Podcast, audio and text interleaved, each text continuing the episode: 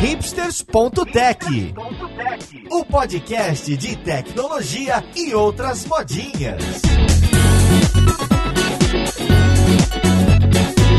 Olá, eu sou Paulo Silveira, esse é o hipsters.tech e bem-vindo a mais um episódio do seu podcast preferido. A conversa de hoje vai ser sobre carreiras de tecnologia, especialmente para quem não nasceu hacker e nem artista. É isso aí, nem de designers e de programadores vive uma empresa de tecnologia. Hoje a gente vai conversar sobre algumas carreiras que aparecem com frequência numa empresa de internet, numa empresa digital e que não estão ligados com esses temas que costumam aparecer bastante aqui no podcast. Então vamos ver quem é que vai conversar com a gente hoje.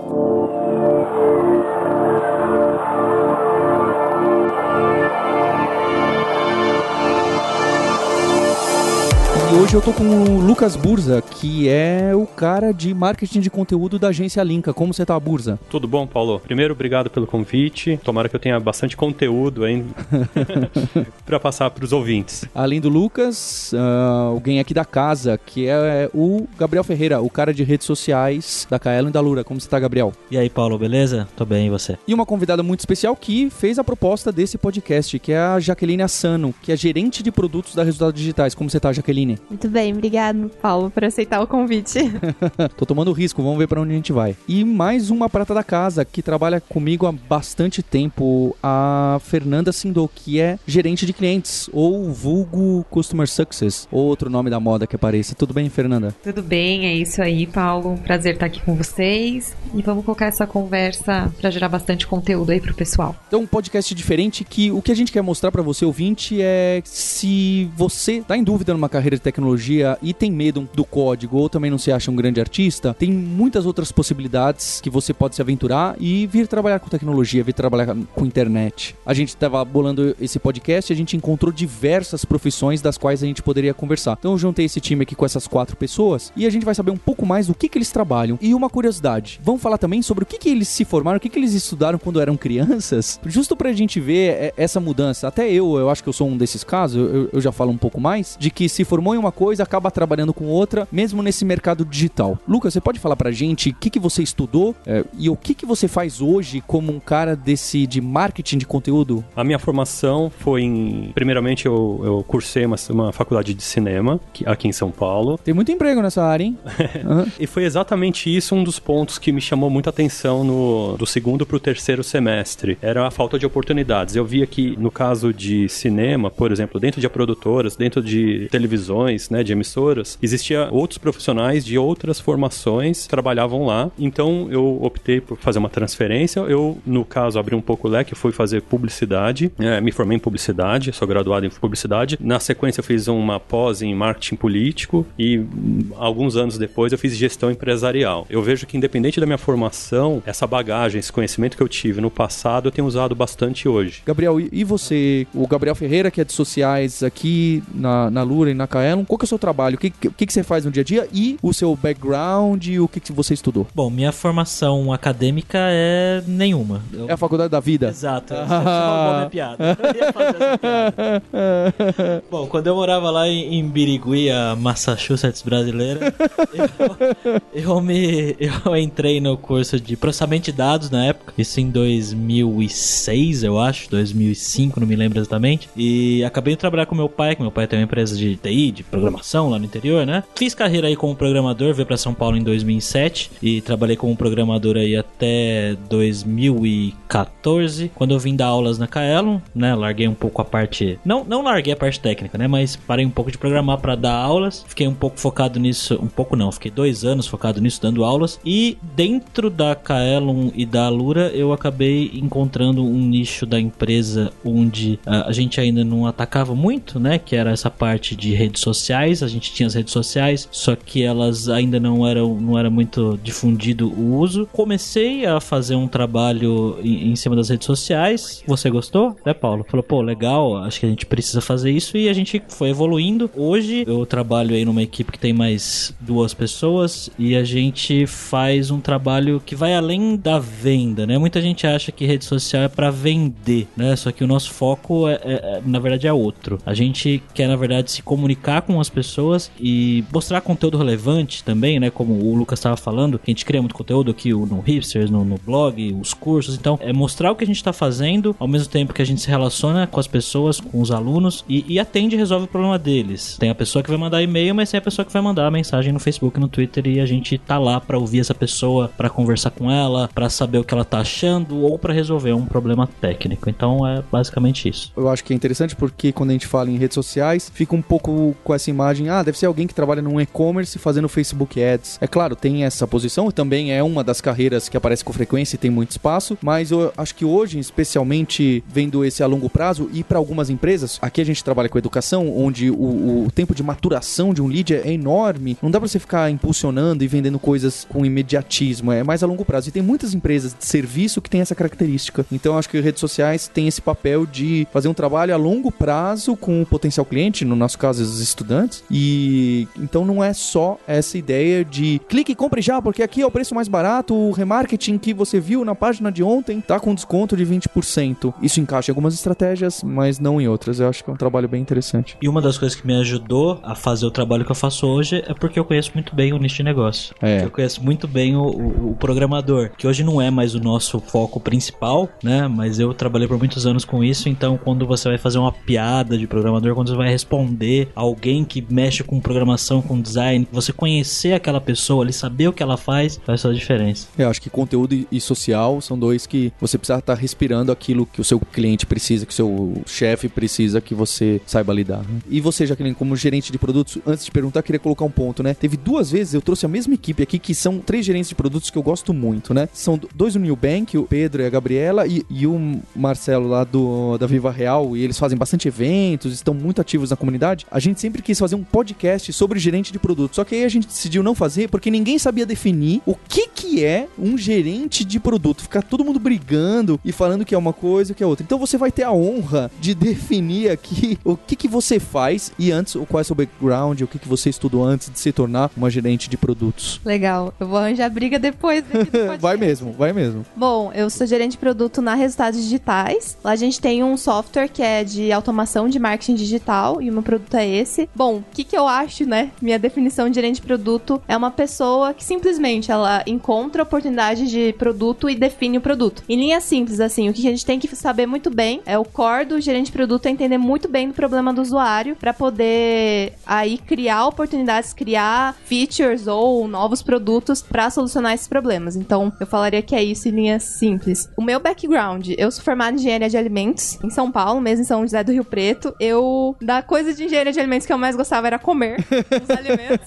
Eu adorava as visitas técnicas que a gente tinha. Nossa, pratica essa engenharia aí também. Era muito legal. Você se saía bem nessa disciplina. Saía muito bem, mas eu sempre gostei, eu fui de empresa júnior, eu gostei muito da parte de marketing. Então, todas as minhas experiências, as poucas que eu tenho de estágio, foram todas na área de marketing. Daí eu fui pra RD trabalhar como gerente de sucesso, depois a Fernanda, vai ser legal que eu vou ouvir dela, a experiência dela, mas depois de ser gerente de sucesso, eu via muitos problemas, eu lidava com o cliente diariamente. Então, eu via muitos problemas que eles tinham usando o produto que a gente vendia, que a gente construía lá. Eu falava, não, não tá certo, eu preciso arrumar esse produto, eu não concordo, eu concordo com o cliente, o, pr- o produto deveria ser assim, assim, assado. E aí eu comecei a estudar o que, era desenvolvimento de produto e me interessar muito por projetos, por fazer produto. E foi aí que eu transicionei minha carreira pra daí parar de fazer gambiarra, digamos assim, né, com os usuários e aí construir um produto melhor nas resultados digitais. Legal, Jaqueline. Acho que faz bastante sentido. Acho que já começa a ficar claro o que, que faz um gerente de produto, porque até cinco anos atrás a gente só ouvia falar em gerente de projetos. E projeto, a diferença é que não era aquele modelo SaaS, não era aquele modelo que a gente vende o mesmo acesso ao mesmo produto pela internet para alguém. Era aquele modelo, poxa, eu vou chegar na empresa e vou desenhar e especificar esse projeto, que vai ter começo, meio e fim, e quando terminar, vou partir para um outro projeto ou para um projeto semelhante, mais customizado. Quando a gente está falando de produto, normalmente um produto digital é alguma coisa que a gente oferece como modelo de subscription, como modelo de assinatura, que é um produto mais encaixotado, sem tantas features customizadas, ou no melhor dos mundos, zero features customizadas. E o que a gente tem que fazer realmente é encontrar qual o caminho que vai ter a evolução desse produto, né? As features, o roadmap, o que, que você vai aceitar de crítica e de sugestão dos clientes, o que, que você vai falar não para os clientes é outro ponto importante. Eu acho legal também porque hoje o gerente de produtos é, é uma carreira em alta e que todo mundo gosta de falar, porque gerente de projeto tem aquele estigma, poxa, esse é aquele cara que vai fazer tudo waterfall,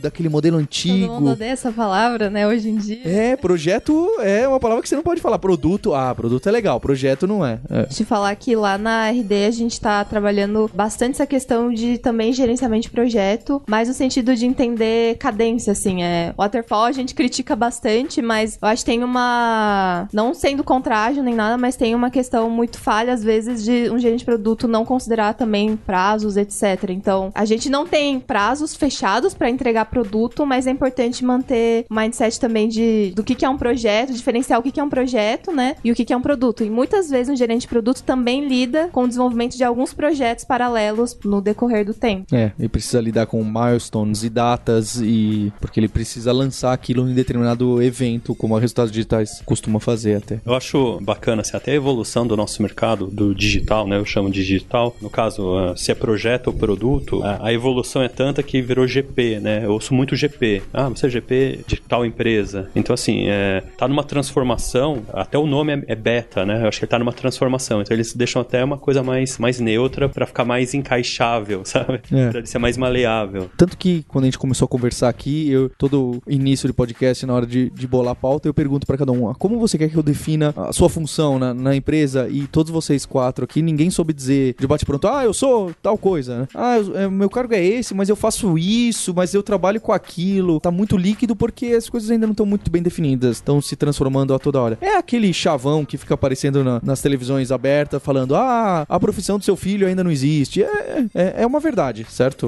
É uma, é uma verdade. Fernanda, e você, como gerente de cliente, que tem essa moda aí de falar do sucesso do cliente, o que, que você faz e me- melhor? Qual é o seu background? O que, que você estudou? Aquela coisa de você sair da escola e você tem que fazer uma faculdade, né? Então você tem aquela família ali falando: olha, você tem que fazer algo. E na inexperiência de 17, 18 anos, nem sempre você sabe o que você quer fazer, viu? Um nome bonito e eu vi. Administração com ênfase em comércio exterior. Me joguei, vou lá. Não aguentei fazer seis meses, eram muitos números, e aí eu caí fora e fui pra publicidade, me formei em publicidade. Já trabalhava aqui no grupo, né, na Kaelo. Tô aqui há nove anos já. E sempre atuando com essa parte de atendimento e vendas. Então a minha formação é publicidade e propaganda, o que me deu uma base bacana, porque aqui a gente tem muita interação, tem que ter criatividade para diversas funções e ações. Me deu sim um- uma base, mas não é o que eu faço realmente, eu não me formei para aquilo, né? Então assim, é o que eu estudei, foi a publicidade e o que eu faço aqui, né? O que eu faço aqui hoje. Ah, no ano passado surgiu aí uma necessidade da gente acompanhar um pouquinho mais de perto os nossos clientes e foi para isso que eu entrei no time da Alura. E a gente tem essa missão de encontro ao cliente para poder agregar valor ao serviço que ele investiu, né? Porque assim, nós já tínhamos aqui o atendimento, né, o reativo. Então ele tinha uma necessidade específica, ele mandava um e-mail, a gente tem uma equipe na qual ia lá e ajudava. Mas sem que ele pedisse nada, nós ainda não tínhamos esse contato com esse cliente. E hoje a gente tem uma equipe, né, somos em três pessoas que tem esse contato aí de pelo menos umas seis vezes no ano de tocar, cutucar mesmo o cara, chegar e falar: "E aí, como é que tá o seu objetivo? Como que tá rolando aí os seus estudos? Olha, eu acho que você pode ir por aqui, você pode ir por ali". Então aqui na, na Lura nós, como time em si, achamos, detectamos essa necessidade e hoje é o que a gente vem fazendo aí no Customer Success. É, eu acho que tem muito com aquela coisa do, da miopia do marketing que as empresas estavam muito. Ah, o que, que você faz? Ah, eu vendo curso online. Às vezes você não vende curso online, às vezes você tá vendendo né, o sonho de um novo emprego ou então uma nova carreira, como é o que a gente tá discutindo aqui. Eu acho que esses departamentos do sucesso do cliente, ainda mais com o online, onde você pode tirar algumas métricas, fica mais fácil de você enxergar: olha, esse meu cliente, esse meu aluno, esse meu. a pessoa que tá consumindo o seu serviço não tá usando tanto ou tá usando muito para isso aqui, eu não imaginava. E aí você pode acioná-lo, ainda mais de maneiras automatizadas, até para saber, opa, preciso conversar com o tal do Rafael porque faz tanto tempo que ele não vem e ontem ele veio e passou o dia inteiro. Será que ele precisa de uma ajuda? Será que ele tá atingindo o objetivo pelo qual ele veio aqui comprar o meu produto? É, e aí a gente começa a dar um, um suporte a longo prazo. Acho que na resultados digitais tem bastante. A gente é cliente lá e tem bastante disso também de acompanhar e não olhar só para ah, vamos ver se a pessoa tá atingindo o número de subscriptions novas da newsletter. Mas você quer saber se o resultado final, que talvez provavelmente é são as vendas, uh,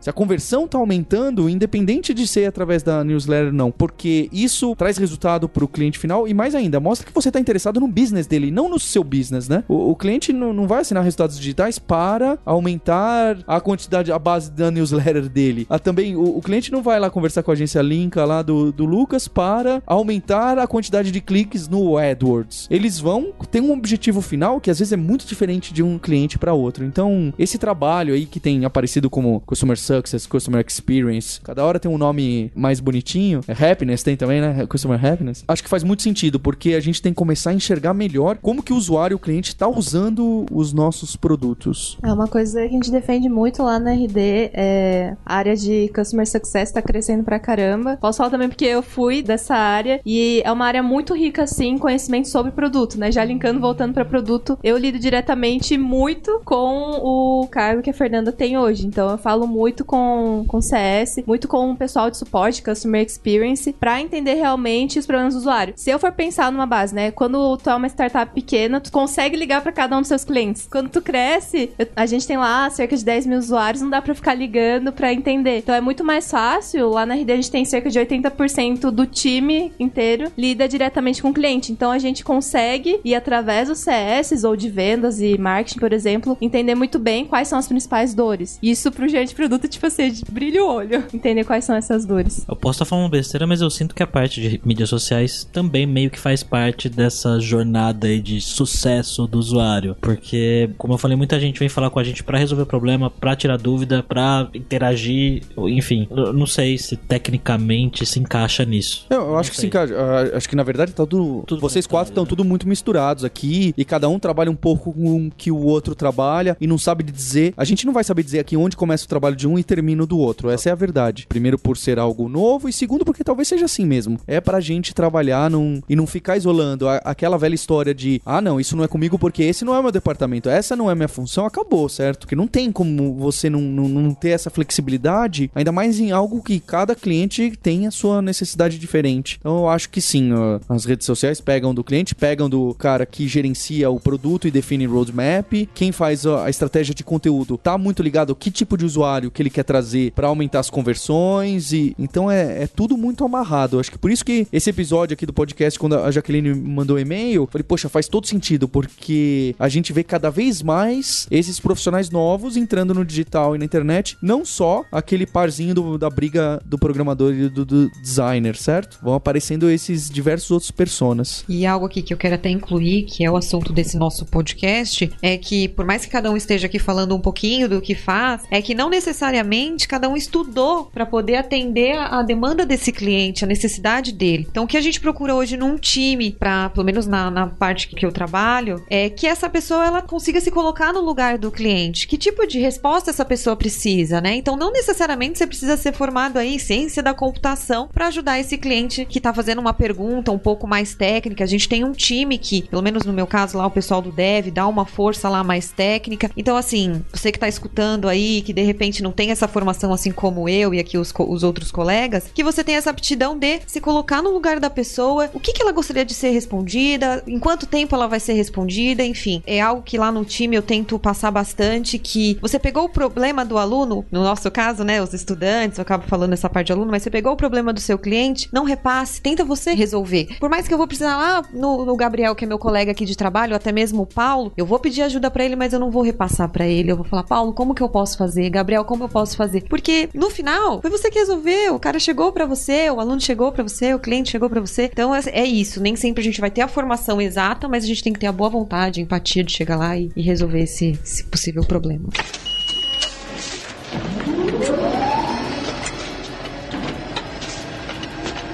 Um ponto bem legal, Fernanda, sobre empatia, né? Que é uma soft skill aí que eu não sei, mas eu sinto que nós quatro, nós cinco, né, temos que ter muito aí nos nossos trabalhos, no dia a dia. Queria também entender mais de vocês aí. O que, que são essas skills? O que, que são as habilidades necessárias aí na job de vocês hoje em dia? O que, que vocês acham que é super importante? Bom, dentro da agência, a gente tem a parte de mídia. Vou dizer assim, um dos nossos principais colaboradores atuais, ele é formado em química, ou seja, não tem nada a ver, né, uma coisa com a outra. Porém, hoje em dia, é, alguns exemplos ou algumas analogias que ele faz para explicar algumas coisas é totalmente com base nessa formação dele de química e faz todo sentido. Então, quando a gente fala de suficiência estatística ou de, de números, de mesclar campanhas, enfim, é- ele usa termos químicos que faz muito sentido para quem tá ouvindo. Mas assim, quais são os skills hoje dentro de conteúdo? Um, falar bem português, escrever bem português. Aí, esse já ficou um pouco complicado.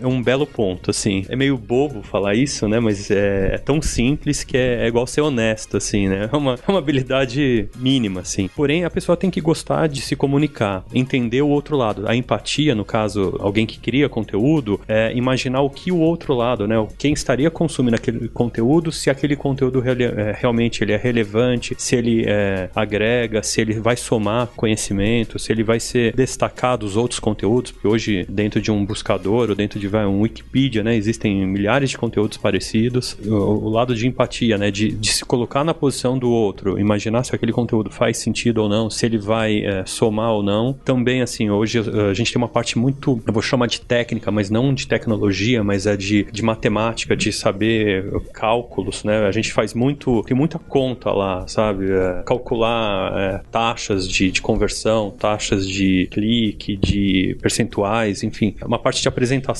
porque a gente precisa reportar isso para os clientes, então tem uma parte lógica para você fazer uma apresentação, mostrar um resultado, e uma parte estratégica. Eu acho que é, é, esses pontos são mais neutros, então assim, não depende muito de uma formação, é muito mais da pessoa. Se a pessoa hoje, ela consegue raciocinar, ela consegue imaginar um plano de ação, umas táticas, né? Ah, meu objetivo final é esse, então para eu chegar nesse meu objetivo, minha estratégia vai ser essa, sendo minhas táticas e minhas ações mais pontuais assim, assim, assado, né? Ela tem um raciocinal muito bom, e isso é uma coisa que a gente conta muito hoje num, num processo de seleção lá, por exemplo, para chamar alguém pro time. Para trabalhar com mídias sociais, eu acho que tem várias coisas, né? Uma que o Lucas falou que acho que é essencial para qualquer um que crie conteúdo é realmente escrever bem. Não dá para fugir muito disso. Você não pode querer cuidar da página do Twitter, enfim, é, de uma marca e não saber se comunicar bem. Então acho que esse é um ponto que realmente não dá muito para fugir. Outro ponto que eu citei por cima aqui que é legal se você tiver é você conhecer o nicho de mercado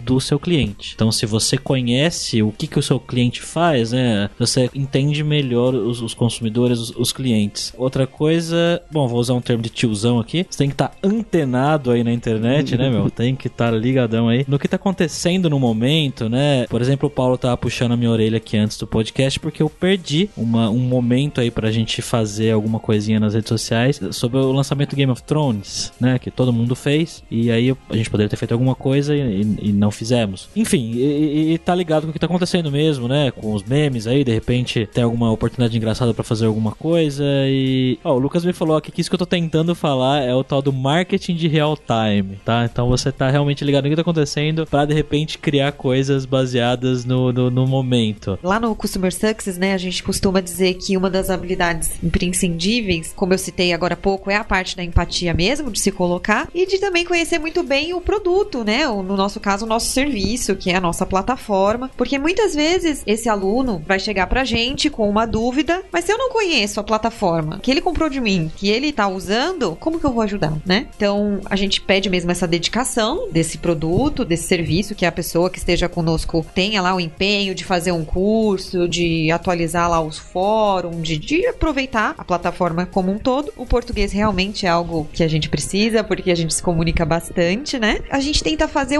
principalmente porque somos de uma plataforma online, que o nosso e-mail ele seja simpático, ele seja alegre, né? Então, assim, a maneira como é escrito esse e-mail, desenvolvido, a gente tenta ser muito simpático aí, digitando lá um e-mail. Então, a gente pede mesmo nos nossos processos, a gente tenta identificar uma pessoa com todas essas qualidades. Achei bem legal o que você me falou, me lembrou o livro da Marissa Mayer, que ela foi CEO da Yahoo por um bom tempo aí, e ela começou, teve um período que ela foi Product Manager. Você falou assim, ah, o CS, né, tem que conhecer muito bem do produto. Fala que PM tem que entender não só o produto, mas tem que usar o produto para daí conhecer e, e, conseguir ver os gaps. E ela falava que ela era tão fissurada assim por melhorar o produto que ela fazia a mãe dela, que era mais uma senhorinha assim, usar os produtos que ela tava fazendo. E se ela não conseguisse usar, tinha alguma coisa errada aí, porque o produto tem que ser fácil de usar. Mas aí depende também, né? Eu acho que todo produto deveria ser self-service, todo produto tem que almejar isso, mas depende muito da visão da empresa também.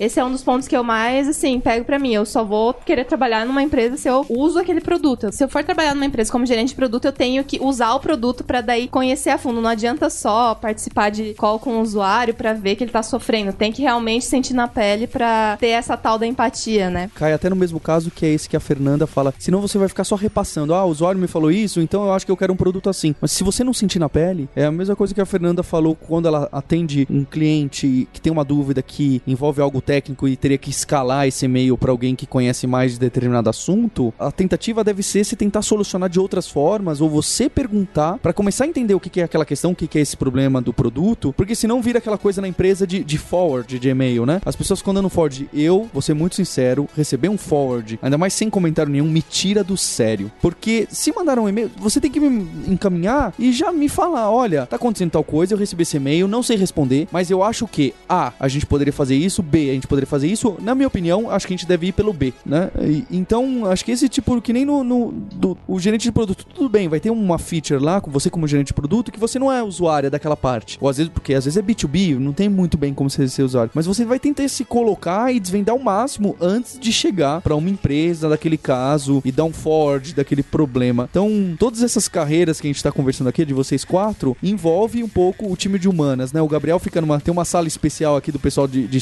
social e, e, edição de vídeo, e eles falam que é a sala de humanas, né? Porque tem a sala de exatas e tem a sala de humanas. Então, acho que todas as, as carreiras aqui, mesmo a Jaqueline tendo background em, em, engenharia e o Gabriel em programação, é, tem muita coisa de, de humanidades. E você precisa ter esse feeling e, e, e saber gostar de pessoas, cuidar de pessoas e saber tratar as mensagens, não simplesmente repassar recados e bola pra frente, porque essa não é a sua função. Isso é muito complicado. E o que é legal, assim, acho em todas as nossas carreiras, falando, voltando da, das skills assim, de produto, eu fiz uma pesquisa e tem uma pesquisa da Hacking Heavy que fala que tem 90% de gerentes de produtos começaram a carreira em outra coisa. Tem muita gente que veio de dev, tem muita gente que veio de gerente de projeto mesmo. De UX. Consultor, UX, designer, marketing, etc. E é muito interessante, sim, esse background diferente, essa diversidade que a gente tem aí tecnologia. E o, que, o ponto que eu queria trazer é que o gerente de produto, lá na RD a gente tem gerente de produto que veio de desenvolvimento. Então ele é realmente mais técnico, ele é uma pessoa que é mais focada em métricas, etc. Às vezes não tem tanto tato, assim, para falar com as pessoas. E tem gente como eu que veio lá numa carreira, né? Eu comecei como gerente de sucesso e tenho um super amorzinho, assim, pelos usuários, eu sei tratar. Então, mas isso daí é legal porque tu consegue adaptar a tua carreira e, e trazer a tua melhor skill pra carreira que você tem nessas que a gente tá falando hoje. Tem uma frente hoje dentro do digital que é o Growth Hacking, que é o que? É, é exatamente, é, é, um misto de desenvolvimento com humanas, com estatística, que é, é uma solução para alavancar determinados negócios com soluções novas. Então, no final das contas, assim, até um, um veterinário poderia estar tá somando muito numa equipe de Growth Hacking, por exemplo. Então, como hoje a gente pensa em, em escalar negócio, em, em dele ser mais sustentável, dele ser previsível, ter recorrência e etc. E para isso existe essa frente que assim a formação normalmente é, o, o, correto era chamar um time, não dá para ser uma pessoa só, né? O, os melhores profissionais ou as melhores ideias você vai ver o histórico de quem estava à frente de determinada ação era uma pessoa que ela passou por muitas outras áreas. Isso é muito bom, assim, isso é bem legal. Isso reforça o que a gente tem comentado aqui, que se você quer trabalhar hoje numa startup, numa empresa digital, você pode sim mostrar que você tem um valor independente da sua formação. Quando a gente pensa em MVP ou, ou startup ou qualquer nova solução, existe uma regra, assim, pelo menos eu não sei onde eu li ou se eu vi ou se eu criei. Eu, eu, acho que eu não criei, não. Tem esse problema às vezes. É, mas é, é o que? A gente tem que primeiro identificar um problema, pensar nas pessoas, pensar em como ajudar elas, como resolver esse problema e depois você vai pensar na, na parte técnica, né? Exatamente. Como que eu. Tá, eu, eu, eu tô vendo que existe uma, um problema assim, assado, vou ajudar muitas pessoas. Ah, e pra eu solucionar, eu vou. Tá, vou criar algo físico, não, vou criar um aplicativo. Vou, então, uh, pensar nas pessoas ainda é, o, é a base de qualquer coisa, né? É a fagulha ali, a faísca, desculpa, para um grande projeto.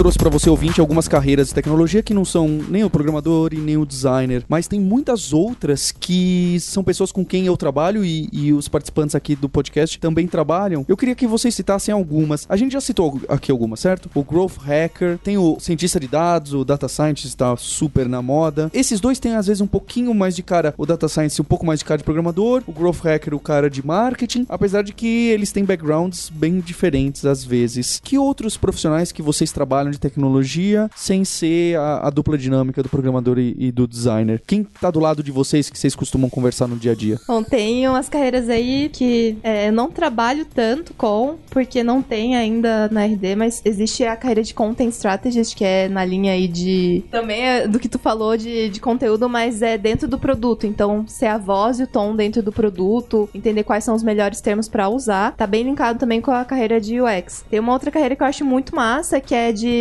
BizDev ou Business Development, que é basicamente encontrar parcerias aí pro produto escalar. Então, por exemplo, um BizDev, uma BizDev aí do Spotify, ela vai criar parcerias, sei lá, com a Nike, com o Tinder, criar playlists aí com esse pessoal para expandir a base de usuários e aí fazer integrações com outras aplicações aí, sugerir coisas pro roadmap. Então, pode trabalhar bastante aí com o time de, de produto, sim. E outra carreira aí que a gente tem lá na Ressagitais é o Product Operations Manager, que é a pessoa que aí é o nosso gerente de projetos focado aí para aplicações internas. Então, fazer coisas relacionadas às necessidades dos próprios gerentes de produto, ou dos desenvolvedores, ou dos designers, etc. Aqui na Lura eu lido bastante com o pessoal que edita vídeos, né? Então, muita gente que foi fazer algum curso relacionado ao audiovisual acha que vai trabalhar em produtora, que vai fazer filme e tudo mais. E hoje, cada vez mais, as empresas, marcas, né, principalmente o pessoal que né, trabalha com conteúdo, com social, fala que vídeo é o futuro, né? Quem cria vídeo. Então, as pessoas estão criando vídeo, né? A gente está criando vídeo não para filme, não para cinema, para película, enfim. Mas a gente está criando vídeo como conteúdo. E lá na, na, na, Lura, inclusive, minha esposa trabalha com a gente na Lura e ela fez um curso de cinema, só que ela trabalha editando vídeos educacionais pra internet. Então acho que se encaixa aí nessa categoria. Pô, que legal. Você falou película, até arrepiei aqui. Lembrei da. É um termo que só quem tem um cinema lá no coração entende. Eu trabalho hoje com jornalista. Eu acho que jornalista é um bom exemplo, assim. Jornalista, é, se a gente pensar nos jornais tradicionais, eles estão num, num declínio, né? Estão fechando, estão minguando as equipes, estão terceirizando. Eu vou citar um caso real. Uma vez a gente abriu uma vaga de jornalista e eu coloquei no, num site de, mais voltado para comunicação essa vaga. Fui almoçar, voltei e eu tinha 450 currículos.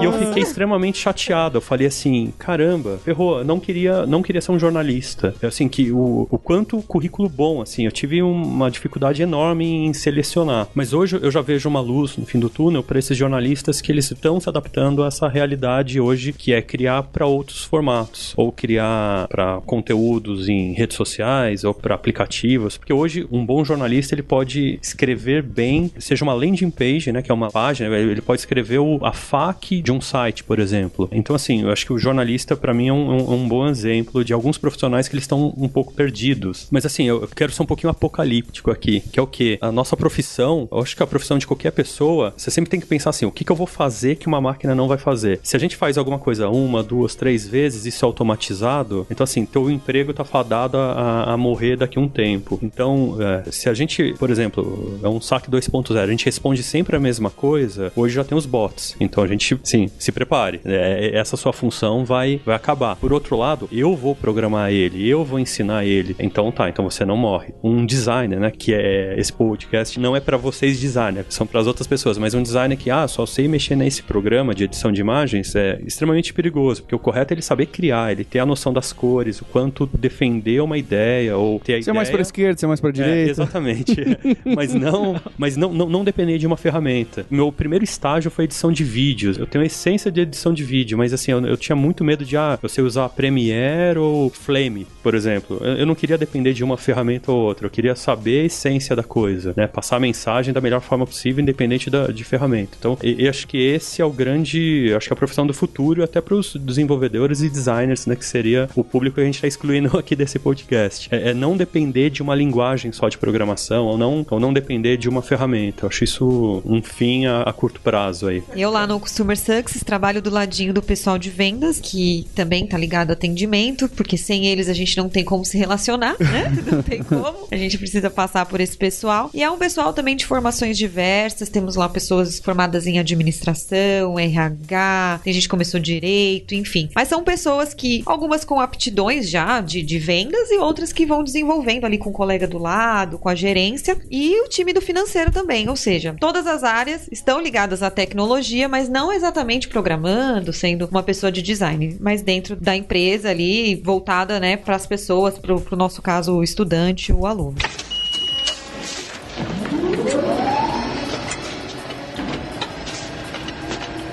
Bem, a gente falou de diversas oportunidades e carreiras que são relativamente novas, que estão ligadas à tecnologia e que tem muita gente como vocês, por exemplo, aqui, que o background não tem nada a ver com essas experiências que vocês têm hoje. Mas a gente falou também das soft skills e pode parecer um pouco que é, não, é muito fácil. Vem você que tá trabalhando aí, você que é dentista, você que é geógrafo, tô dando exemplos que são exemplos reais de pessoas que se tornaram programadores e estudaram aqui. Vem aqui com a gente ou vai lá, tenta arrumar esse emprego nessa em uma dessas áreas. E não é bem assim, é um pouco mais complicado. Especialmente porque no começo, para você arrumar esse primeiro emprego, vai ter essa desconfiança. Será que ele é mesmo capaz? Então, que dica que vocês poderiam dar para uma pessoa que tá interessada em migrar de um curso que terminou como administração de empresas mais clássico e ela tá querendo ir para vendas na internet online, tá querendo ir para marketing digital, tá querendo trabalhar com um produto? O que que ele deve estudar? Onde ele deve procurar é, informação? O que que ele deve praticar para mostrar para o empregador falando, olha, eu nunca trabalhei com isso, mas eu sei disso, disso, disso e conheço muito bem esses produtos de internet, então eu acho que você podia me dar uma chance. Que dica que vocês podem deixar pro ouvinte aí que tá querendo arrumar uma vaga em mercado de tecnologia?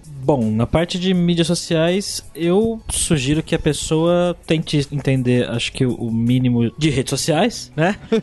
que a pessoa saiba postar no Facebook, saiba postar no Twitter, saiba postar no LinkedIn, entenda como esses canais funcionam, entenda como que as coisas aparecem ali para você, tentar entender como que as pessoas usam. E se de repente, que nem o Paulo falou, ah, se você for um, um geógrafo ou se você for um cozinheiro, não sei, se você for alguma pessoa que faz alguma coisa que não tenha nada a ver com isso, de repente tentar procurar empresas que são do mesmo nicho do que você faz hoje. De repente, se você trabalha com comida, por exemplo, você pode procurar restaurantes, não sei, que estejam interessados em, em expandir a parte aí de redes sociais. Se você for um programador, né, você pode procurar a Lura aqui, se você quiser trabalhar com redes sociais.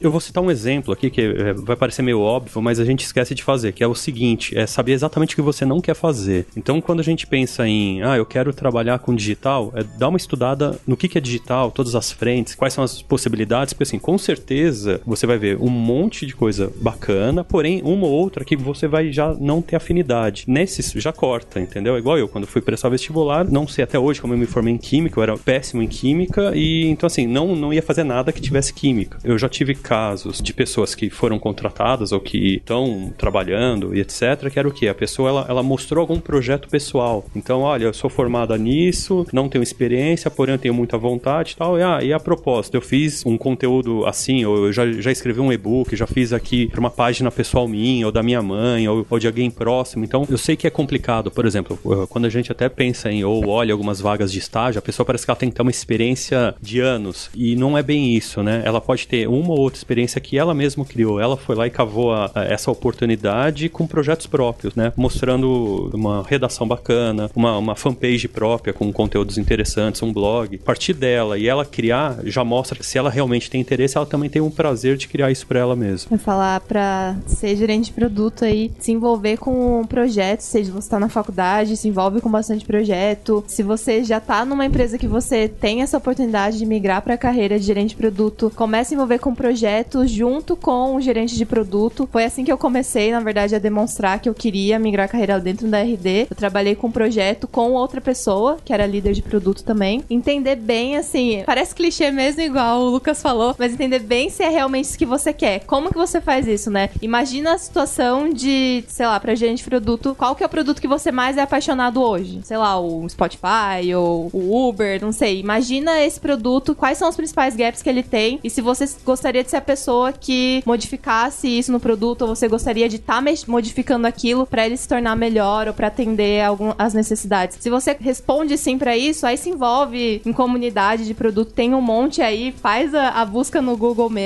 É, a gente pode deixar aí uns links também, mas o principal, eu acho que não tem também tanto que você mostrar. Se você não tem background nessa área, não tem muito assim o que você, tipo, não dá pra fazer um e-book daí mandar lá para as pessoas, igual tem o caso de começar a criar um portfólio, né? Se você não tem experiência. Então o que eu falaria é se joga nas empresas que estão contratando gerente de produto e participa do processo seletivo. No mínimo, você vai receber um feedback, entender o que, que é necessário para você ser. Com certeza vai ter uma empresa aí que vai te ajudar. A minha dica é se você é iniciante na área, procura empresas que estão mais estabelecidas aí em desenvolvimento de produto. Então, as grandes empresas e médias a grandes empresas, porque elas estão interessadas em instruir esse gerente de produto. Se você quer entrar nessa parte do Customer Success, a primeira coisa que eu peço para você fazer uma autoanálise. Eu gosto de pessoas, eu gosto de me relacionar, de trocar uma ideia, de conversar e principalmente eu gosto de resolver problemas, porque é o que vai acontecer. A pessoa talvez vai chegar em você com um problema. Partiu disso, nossa, eu sou a pessoa ideal, legal, bacana. Então, você já tem esse perfil. E hoje aí na internet a gente tem diversos vídeos até do pessoal da RD lá que dá um show de, de vídeos bacanas, até nessa própria área mesmo de Customer Success, vá atrás, é uma área nova, então falar para você que tem diversos assuntos, assim, nossa, espalhados por aí, cursos, ainda é uma área que tá começando, mas a internet ajuda a gente pra caramba, mas é isso, se colocar no lugar da pessoa, gosta de se relacionar, quer resolver um problema, você é super bem-vindo. Eu vou querer dar um, dar um pitaco também, né? Porque essas áreas que são muito novas e que não tem muito como. Ah, vou provar minha experiência prévia, sendo que a profissão tem três anos, você não tinha essa experiência prévia, inclusive nem a sua formação é exatamente o que as pessoas estão procurando. Eu acho que entender muito bem a empresa com a qual você está conversando é fundamental. Eu acho que o que é muito ruim numa entrevista ou quando você recebe um e-mail é aquele e-mail genérico, aquele currículo genérico que indica que a pessoa não leu a vaga ou não sabe o que, que a sua empresa faz direito. Sabe quando a pessoa chega e fala: Você viu o site, sabe o que a gente faz? Ah, não, eu não olhei direito. Ou às vezes nem abriu o website. Isso é um pouco complicado. Então, se você quer trabalhar com redes sociais e nunca trabalhou antes, estude muito bem a página do Facebook daquela empresa e a página daquela empresa para quando chegar lá você poder dar pitaco, obviamente de maneira muito educada, e conversar sobre estratégias. Ó, oh, achei muito legal aquilo e tal, e demonstrar que você realmente tem interesse naquilo. Ou no produto, se você conhecer bem aquele produto o qual você está querendo trabalhar, você vai poder conversar. Poxa, eu vi aquela feature que vocês lançaram e que legal que vocês fizeram isso antes daquilo. Eu acho que seria muito bacana se a gente fosse para essa direção,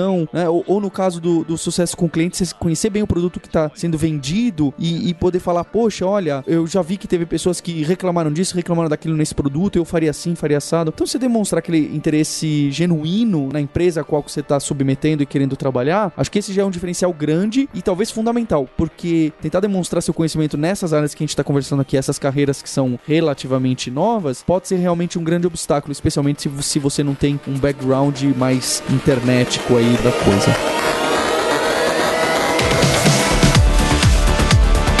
Bem, queria agradecer a Jaqueline, a Fernando, o Gabriel e o Lucas pela vinda aqui a, ao estúdio, pelo tempo. E agradecer você, ouvinte. Vou deixar um pedido dessa vez pro ouvinte para indicar esse podcast para aquele colega que tá sofrendo, para procurar um emprego, para saber o que faz da vida, para saber se é legal trabalhar com aquilo que o amigo dele trabalha, que a amiga dele trabalha. Eu acho que esse aqui é um, um podcast que mostra um pouquinho de outras carreiras. É óbvio, a gente entrou em alguns termos técnicos aqui que talvez seja difícil de absorver para alguém que não tá muito envolvido com a internet. Mas já dá aquela mostra que não não é um bicho de sete cabeças, não é, é cálculo 3, não é algo de design que você precisa ter uma mão incrível e, e, ser um super artista. Existem sim vagas, existe muita oportunidade nesse mercado aí digital, vamos dizer assim. A gente estava procurando uma palavra, né? O mercado de tecnologia e de internet. Mais uma vez, agradecimento especial a você, ouvinte. A gente tem um encontro marcado no próximo episódio. Hipsters, abraços, tchau!